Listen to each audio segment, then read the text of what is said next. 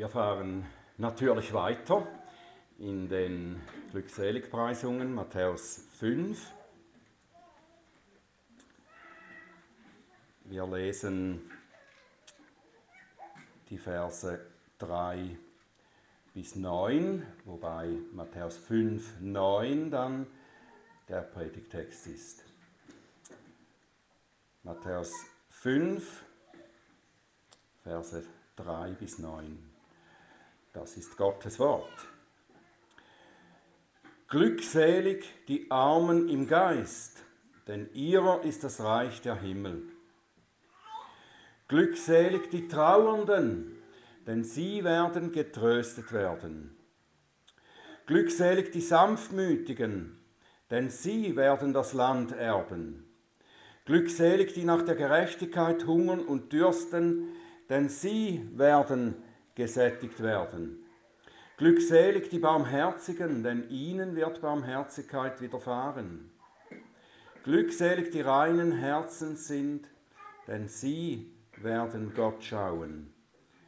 Glückselig die Friedensstifter, denn sie werden Söhne Gottes heißen. Himmlischer Vater, wir danken dir, dass du uns dein Wort gibst und dich uns offenbarst in deinem Wort, zu erkennen gibst, was dein Wille für uns ist und was du uns an Gutem durch dein Heil geschenkt hast. Lass uns sehen, lass uns erkennen, Herr, wie gut du bist. Lass uns aufmerksam sein und verstehen, was du uns zu sagen hast. Öffne meine Lippen, dass sie deinen Ruhm verkünden. Amen. So um den Jahreswechsel herum gibt es öfter Interviews mit bekannten oder weniger bekannten Leuten. Ähm, wir haben eine Zeitschrift abonniert, die am Jahresende dann immer äh, voll gefüllt ist mit Interviews mit bekannten Leuten. Und da wird oft die Frage gestellt natürlich, was wünschen Sie sich für das neue Jahr, für das kommende Jahr? Und ich denke, man braucht nicht so viel Fantasie, um das voraussagen zu können, was einige der häufigsten Antworten dann ist. Ja, endlich Frieden auf der Welt. Aktuell sind weltweit in ungefähr 110 Nationen bewaffnete Auseinandersetzungen im Gange.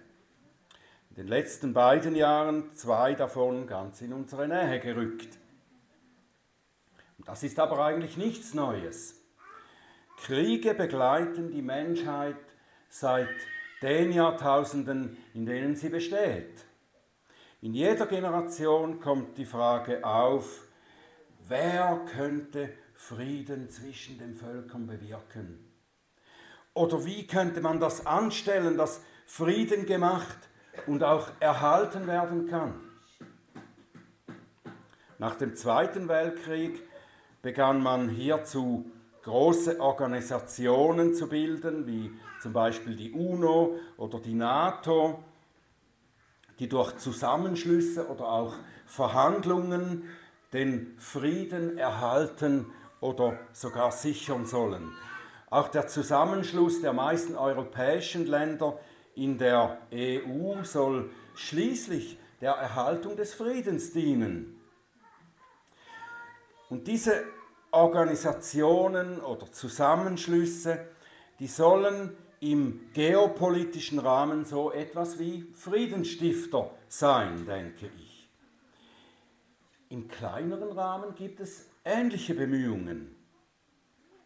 In meiner Kindheit, da erinnere ich mich, gab es das Amt in, in dem Ort, wo wir wohnten, das gab es wahrscheinlich an, an den meisten Orten, da gab es einen Friedensrichter. Der war von den Behörden eingesetzt, Friedensrichter zu sein. Und wenn dann zwei Personen oder zwei Parteien miteinander im Streit lagen, dann konnten sie zu diesem Friedensrichter gehen. Und der bemühte sich dann, den Streit zu schlichten. vor einigen Jahren, ich glaube, das war am, gerade am Ende der Schulzeit unserer Kinder, da wurde in Schulen ein solches Amt, eine Art Amt eingerichtet. Da wurden äh, Schüler beauftragt, Schüler, die einen, eine Begabung dazu hatten, wo man, wie man dachte, die wurden als Peacemaker eingesetzt, also Friedensstifter. Die sollten dann zum Beispiel auf dem Pausenplatz oder ähnlich, sollten sie aggressive Handlungen oder Auseinandersetzungen zwischen Schülern verhindern oder schlichten. Manchmal gelingt es solchen Organisationen oder Verhandlungen, eine Pause oder sogar ein Ende von gewaltsamen Auseinandersetzungen äh, zu erreichen oder ein Ende des aktiven Streitens zu erreichen oder bewirken. 2020 erreichte der damalige Präsident der Vereinigten Staaten von Amerika durch Verhandlungen eine Normalisierung der diplomatischen Beziehungen zwischen Israel und einigen arabischen Staaten. Heute Morgen, gestern, vorgestern und wahrscheinlich jeden Tag davor gab es unzählige Eltern, die es geschafft haben, den Streit zwischen ihren Kindern zu unterbrechen und für eine Stunde oder sogar einen halben Tag Ruhe zu sorgen. Sind die Mitarbeiter der UNO, das EU-Parlament oder der ehemalige US-Präsident und all diese Eltern also Friedensstifter, Glückselige und Söhne Gottes zu nennen? Hat Jesus in seiner Seligpreisungen solche Personen gemeint? Ich bin nicht so sicher, dass das so ist. Sicher gibt es unter diesen verschiedenen Menschen solche Friedensstifter, wie Jesus sie meint. Sicher. Aber es sind nicht die genannten Aktivitäten, die sie tatsächlich zu Friedensstiftern machen. Aber was ist dann hier in dieser Glückseligpreisung mit Friedensstifter gemeint? Wann kann jemand denn ein Friedensstifter genannt werden? Vielleicht ist es wieder hilfreich, wenn wir, wie wir das vorher auch gemacht haben bei anderen Seligpreisungen, zuerst aussortieren, was nicht gemeint ist. Eine deutsche Einige deutsche Bibelübersetzungen verwenden hier das Wort fried, friedfertig. Selig sind die Friedfertigen. Ist das so etwas wie friedlich? Äh, das Wort friedfertig, denke ich, gibt nur mangelhaft wieder, was das griechische Original wirklich bedeutet. Und das könnte irreführend sein, sodass man vielleicht annehmen könnte, es handle sich bei diesen Leuten lediglich um friedliche Menschen in einem natürlichen Sinn. Friedliche Menschen. Es gibt sicher Menschen, die nicht leicht aus der Ruhe gebracht werden können, die sich nicht so schnell in einen Streit verwickeln lassen, einfach weil sie lieber Frieden haben. Die schaffen es irgendwie, sich so zu verhalten, dass nicht ein, ein Konflikt eskaliert oder ausbricht. Und das sind liebenswürdige Zeitgenossen, die, äh, bei denen es leicht ist, mit ihnen zusammenzuleben, weil es eben schwer ist, sie gegen uns aufzubringen. Und sie haben eine natürliche Veranlagung vielleicht, diplomatisch zu sein, gerade wenn das Thema, über das man spricht, vielleicht kontrovers ist. Oder Leute, die lieber immer nachgeben Lieber auf ihr Recht verzichten, also die Spannung einfach aushalten, die durch verschiedene Ansichten entsteht.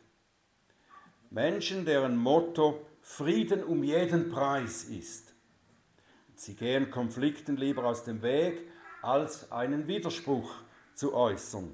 Sie beschwichtigen gern, sagen vielleicht, ja, jeder hat seine Meinung, jeder hat auf seine Weise Recht.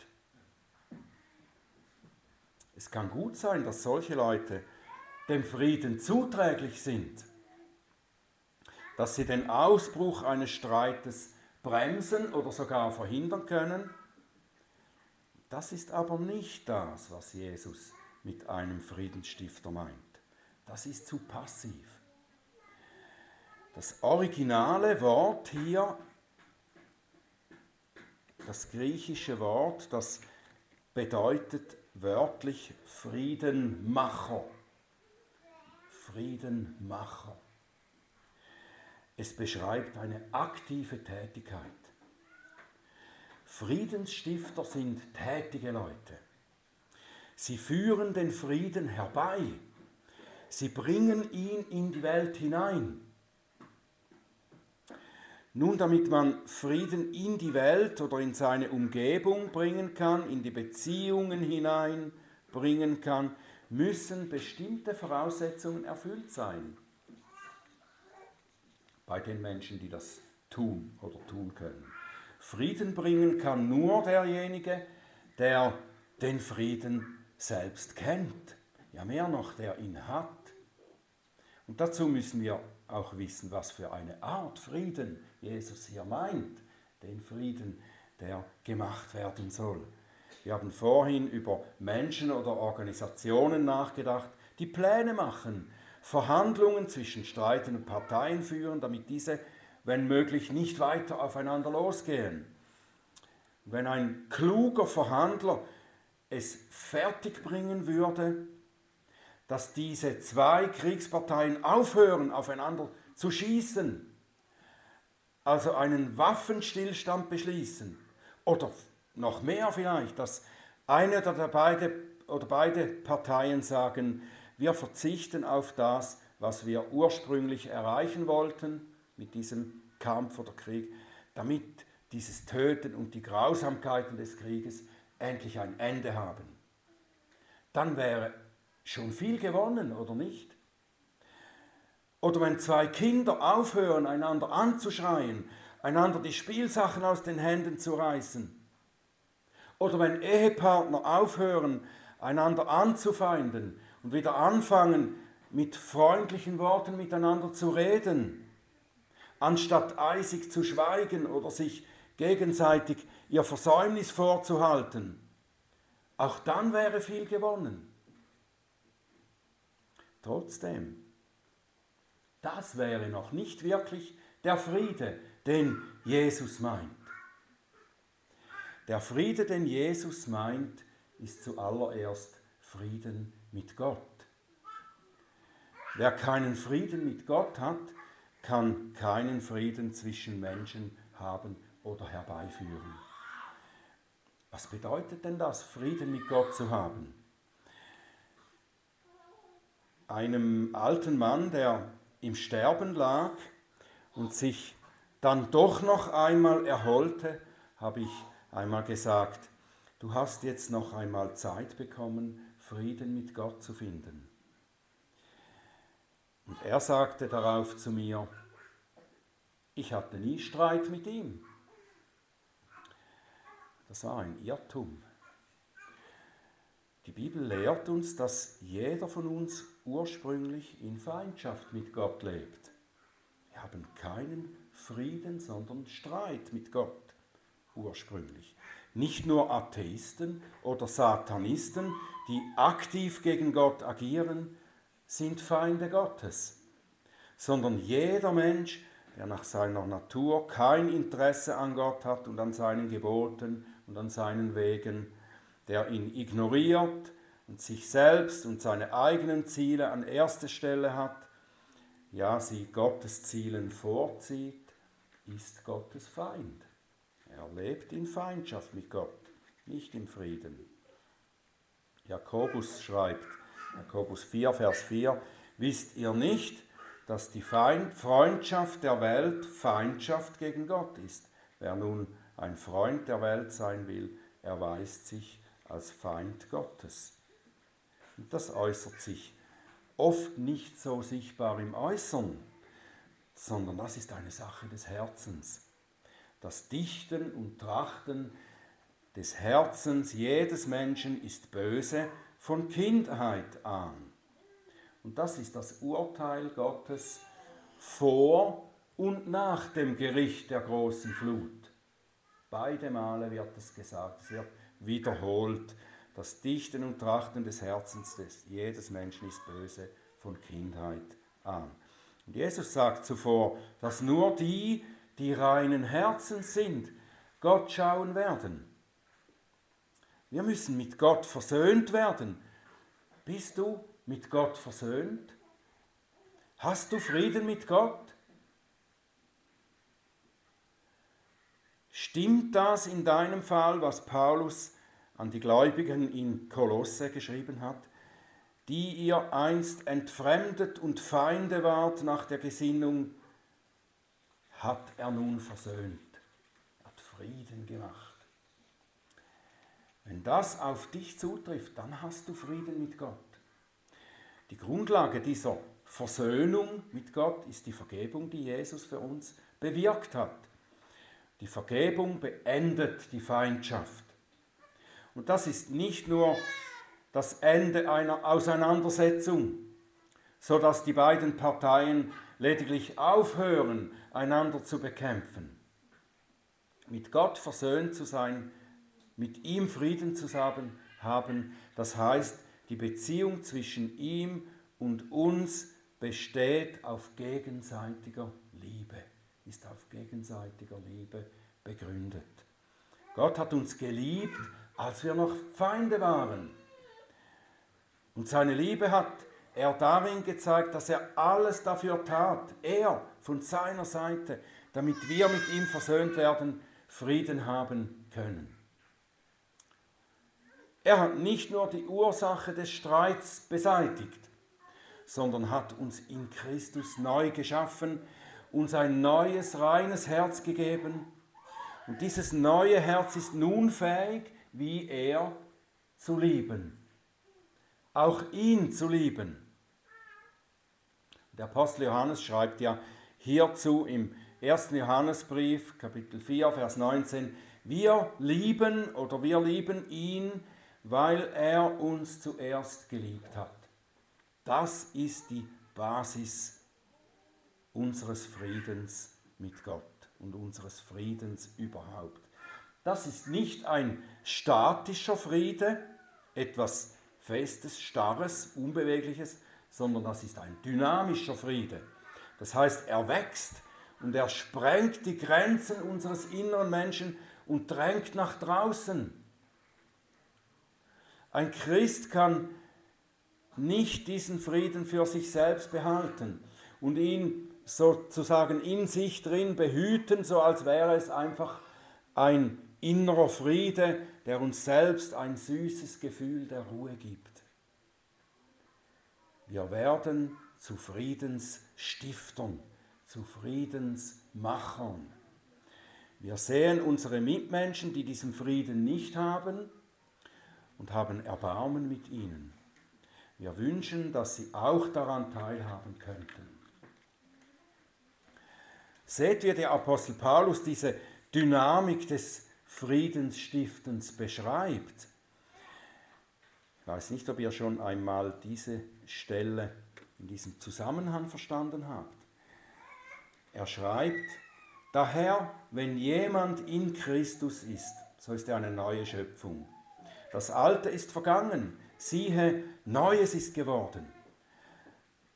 Alles aber von Gott, der uns mit sich selbst versöhnt hat durch Christus und uns den Dienst der Versöhnung gegeben hat.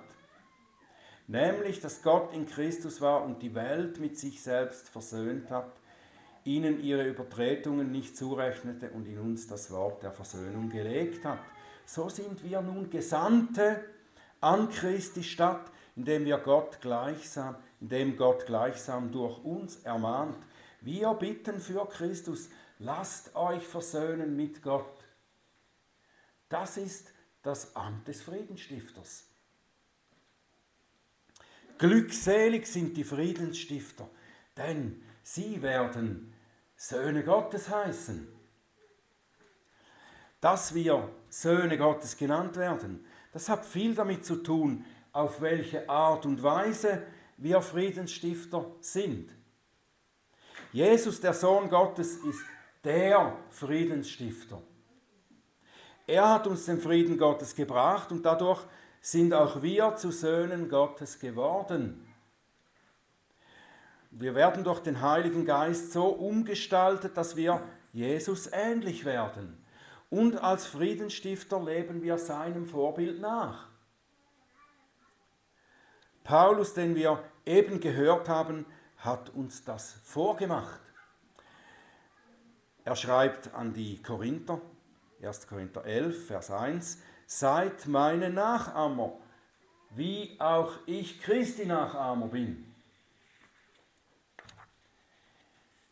Jesus sagt nicht, dass wir durch Friedensstifter sein den Titel Söhne Gottes verdienen können oder erwerben können.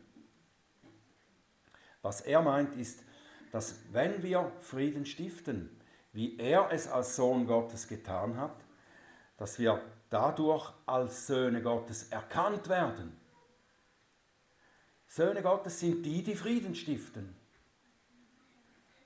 Grundsätzlich heißt das, dass wenn die Leute uns sehen, wie wir als Christen leben und damit den Frieden, der in uns ist, auch um uns herum verbreiten, dass sie dann erkennen, dass wir wie er, unser Herr, Söhne Gottes sind. Jesus als den obersten Friedensstifter nachzuahmen heißt aber nicht, dass wir exakt dasselbe tun können, was er getan hat. Das können wir natürlich nicht in, in vielem. Er hat uns Frieden mit Gott gebracht, indem er unsere Sünde auf sich nahm und als einmaliges, vollkommenes Opfer für uns starb, an unserer Stelle bestraft und verdammt wurde, das kann und muss nicht wiederholt werden. Auf diese Weise können und sollen wir und müssen nicht Friedensstifter sein, wie Jesus. Also diesem Vorbild müssen wir nicht nachgehen. Aber wir können seine Selbstlosigkeit und seine Opferbereitschaft nachahmen. Und das meint der Apostel, wenn er schreibt im Philipperbrief, Philipper 2, Vers 2, Erfüllt meine Freude, dass ihr dieselbe Gesinnung und dieselbe Liebe habt, einmütig, eines Sinnes seid, nichts aus Eigennutz oder eitler Ruhmsucht tut, sondern dass in der Demut einer den anderen höher achtet als sich selbst. Ein jeder sehe nicht auf das Seine, sondern ein jeder auch auf das der anderen. Und jetzt kommt das mit dem Vorbild. Diese Gesinnung sei in euch, die auch in Christus Jesus war, der in Gestalt Gottes war und es nicht für einen Raub achtete, Gott gleich zu sein, sondern er machte sich selbst zu nichts und nahm Knechtsgestalt an. Diese Gesinnung sei in euch. Dann seid ihr Friedensstifter, wie der oberste Friedensstifter. Söhne Gottes stiften Frieden, indem sie dieselbe Gesinnung annehmen, wie der erstgeborene Sohn Gottes, Jesus, sie hat. Sie sind bereit, nicht aus Eigennutz zu leben, nicht ihren eigenen Ruhm zu suchen, sondern den anderen höher zu achten als sich selbst, das Wohl und den Vorteil des anderen zu suchen anstelle des eigenen. Und diese Gesinnung oder Haltung bringt den Frieden Gottes zu den Menschen. Lasst mich noch eine Sache hinzufügen, die unsere Erwartungen betrifft. Jesus sagt, dass Friedensstifter glückselig sind, weil sie Söhne Gottes heißen werden.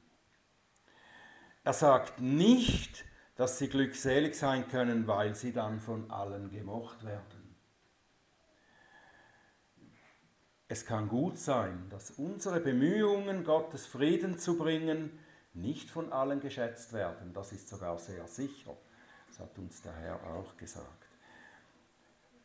Jesus selbst sagte, das scheint oder könnte auf den ersten Blick vielleicht paradox erscheinen. Er sagt, Matthäus 10, Vers 34 und folgende, meint nicht, dass ich gekommen sei, Frieden auf Erde zu bringen. Ich bin nicht gekommen, Frieden zu bringen, sondern das Schwert. Denn ich bin gekommen, den Menschen zu entzweien mit seinem Vater und die Tochter mit ihrer Mutter und die Schwiegertochter mit ihrer Schwiegermutter und des Menschen Feinde werden seine eigenen Hausgenossen sein. Ein Friedensstifter wie Jesus zu sein, heißt eben nicht, wie wir schon feststellten, ein Beschwichtiger zu sein, immer nachzugeben, Frieden um jeden Preis zu suchen. Wir verkündigen, bringen und leben den Frieden Gottes nach Gottes Bedingungen. Und das heißt, dass wir die Menschen auch auf das aufmerksam machen, was ihren Frieden mit Gott verunmöglicht. Und das wird einige unserer Freunde oder auch Familienmitglieder mitunter gegen uns aufbringen. Das sollte uns aber nicht hindern, unsere, unser Friedensstifteramt, den Dienst der Versöhnung, treu nach dem Vorbild des Herrn zu tun. Auch wenn es uns Gegnerschaft in den engsten Beziehungen bringt. Denn die Söhne Gottes, die suchen wie der Sohn Gottes nicht ihr eigenes Wohl, sondern das des anderen.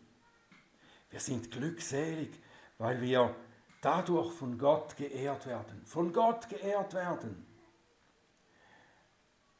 Dass wir so wie der Herr Jesus Söhne Gottes heißen dürfen. Glückselig sind die Friedensstifter, denn sie werden Söhne Gottes heißen. Amen.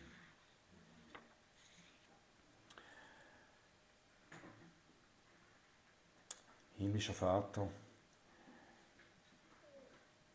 du bist der Vater des Friedens, du bist der Gott des Friedens. Und du hast Frieden gemacht mit uns durch seinen Sohn, durch deinen Sohn. Und du hast uns gezeigt, gelehrt und auch die Kraft deines Geistes dazu gegeben, dass wir auch solche Friedensmacher sein können. Inmitten unserer Familie und in unserer Umgebung, überall. Du siehst, wie wir auch oft darin versagen, wie wir auch darauf zurückfallen, nur unseren eigenen Seelenfrieden zu suchen und nur an uns zu denken und den anderen Vorwürfe machen, ja, es wäre schon Frieden zwischen uns, wenn du nur Hilf, Herr, dass wir sehen und verstehen, wie das geht, in deinem Sinn und Geist Friedensstifter zu sein. Amen.